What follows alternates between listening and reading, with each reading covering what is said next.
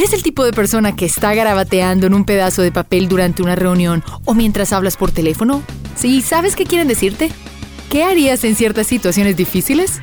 Estas reacciones viscerales realmente nos definen como humanos y nos dan una idea de nuestra psiquis. ¿Eres travieso o agradable? ¿Eres generoso o egoísta? Mira la mejor prueba de personalidad para medir qué tan inteligente, amable y mucho más eres. Si te gusta este video, suscríbete. Y para un poco más de diversión, busca nuestra mascota Niso durante todo el video. Número 4.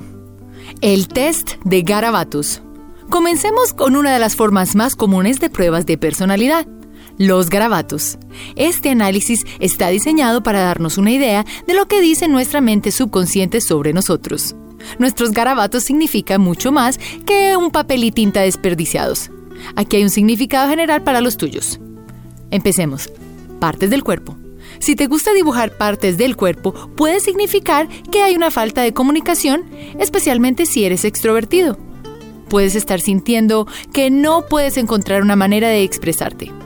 Si dibujas ojos, puedes autocriticarte. Por otro lado, las personas que dibujan labios son personas muy amigables. ¿Y qué hay de los animales? Si te encuentras dibujando depredadores, puedes haber adivinado bien. Hay una agresión que se debe resolver. Un ejemplo, si dibujas un león. Piensas que eres el rey y te sientes superior a los demás. Pero si terminas con pájaros, conejitos y criaturas gentiles, tienes una personalidad amable y gentil. Si nos movemos hacia la galaxia, si eres el tipo de persona que dibuja estrellas, eres muy optimista y no te rindes fácilmente. Y como las estrellas que estás dibujando, te gusta ser el centro de atención. Y si las flores, el sol y las nubes aparecen en tu hoja, debes estar contento con lo que está sucediendo en ese momento.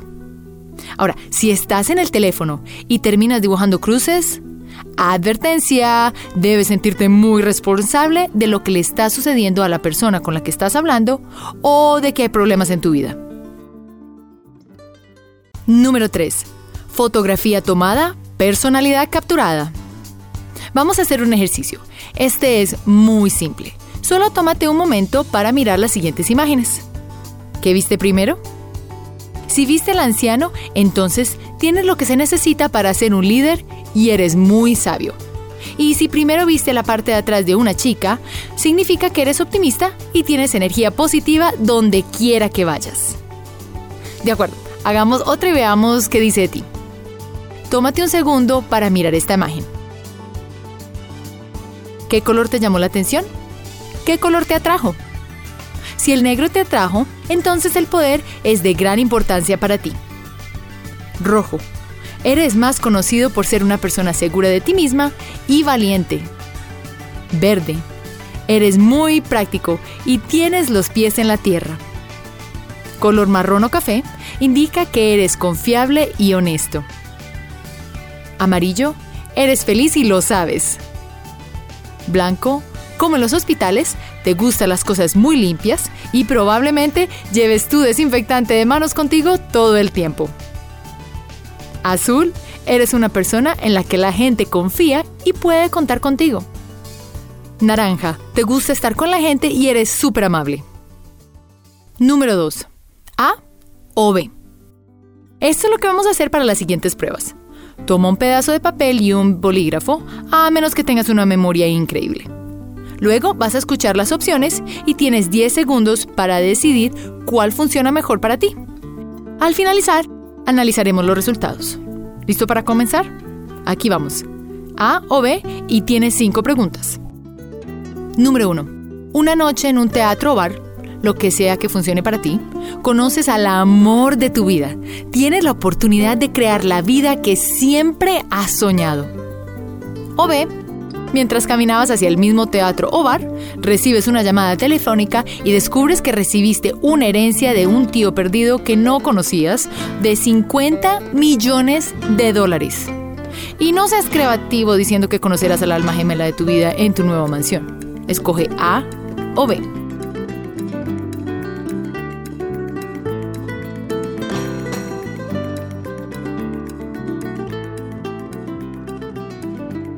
Número 2. Estás en un bote que se hunde. como el Titanic, algo así pequeño. Bromeo, un pequeño bote turístico. De repente, el bote se hunde y no hay suficientes chalecos salvavidas. ¿Qué harías? A. Ayudar a otros a poner sus chalecos salvavidas y ver cuántos se pueden salvar.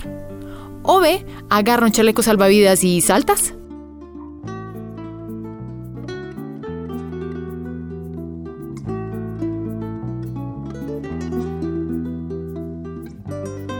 Número 3. En nuestra sociedad, el Internet se ha convertido en una parte tan importante de nuestra vida cotidiana que si por alguna razón no hay Internet para algunos, puedes pensar que el mundo acaba de terminar para ellos.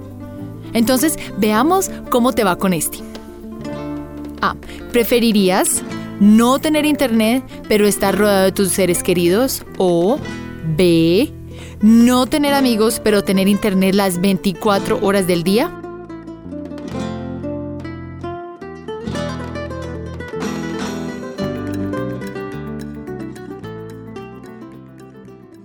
Número 4. Este próximo es peculiar, por no decirlo menos.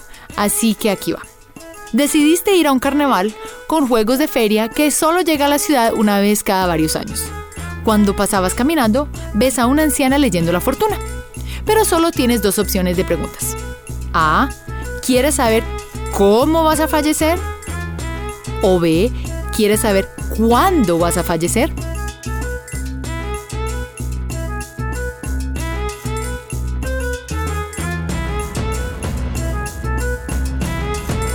Número 5. A la misma viejita divina del último escenario le agradas y está ofreciéndote el viaje de tu vida en una máquina de tiempo. Pero hay dos opciones de nuevo. A. Un paseo para poder modificar el pasado. O B. Un paseo para poder ver el futuro.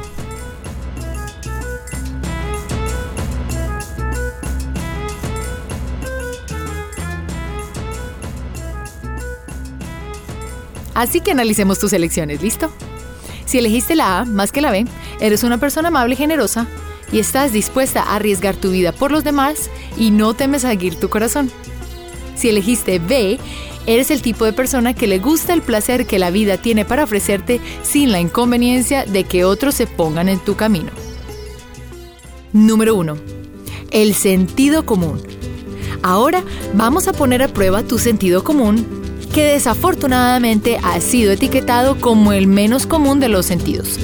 Entonces veamos si eres mejor en esto que la mayoría de las personas. ¿Cómo reaccionarías a la próxima situación? En los últimos meses, los terremotos y los huracanes han sido la desafortunada noticia. El devastado México y las islas del Caribe como Puerto Rico en el caso del huracán María. ¿Y sabrías qué hacer? Déjame saber si lo haces. Entonces, ¿qué harías si estuvieras en el trabajo, un par de pisos arriba, y ocurriera un terremoto? Estas son las opciones que tienes. A. Mantener la calma y salir tan rápido como puedas y reza para que todo salgan bien. B. Mantener la calma y hacer lo que se conoce como el triángulo de la vida, escondiéndote debajo de una mesa. Y C. Mantener la calma y pararte al lado de una columna estructural dentro de tu oficina.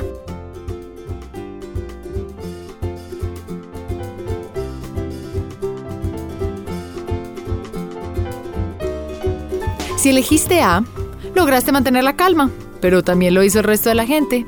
El problema es que muchas veces, justo antes de que finalice el terremoto, las estructuras se colapsan y podría suceder justo cuando te estás dirigiendo hacia afuera. Entonces, no es una opción muy segura, pero la mayoría de la gente lo hará por instinto. Otro error viene de pensar que refugiarse junto a una mesa creando el triángulo de la vida también te salvará. Esto solo es útil en países como Estados Unidos, Japón, China y Canadá, donde las estructuras de los edificios son más livianas, ya que utilizan madera y tabla roca. Pero no hay una mesa en Latinoamérica lo suficientemente fuerte como para soportar un muro de concreto que se estrella en la parte superior de donde está refugiado. Como en el caso de México, donde la mayoría de las estructuras están hechas de concreto. Entonces, la mejor elección es la última, Permanece dentro de la casa, pero asegúrate de estar cerca de una de las estructuras fuertes como columnas. La posibilidad de que salgas después del sismo y por lo tanto sobrevivir son mucho mayores. Recuerda hacer clic en el icono de la campana luego de que te suscribas para poder recibir notificaciones instantáneas en todos nuestros videos nuevos. Espero que todas las diferentes pruebas te hayan dado una mejoría de tu ser interior y con suerte te ayudarán a verlo en otros. Compártelo y diviértete, cuéntame en los comentarios qué descubriste sobre ti.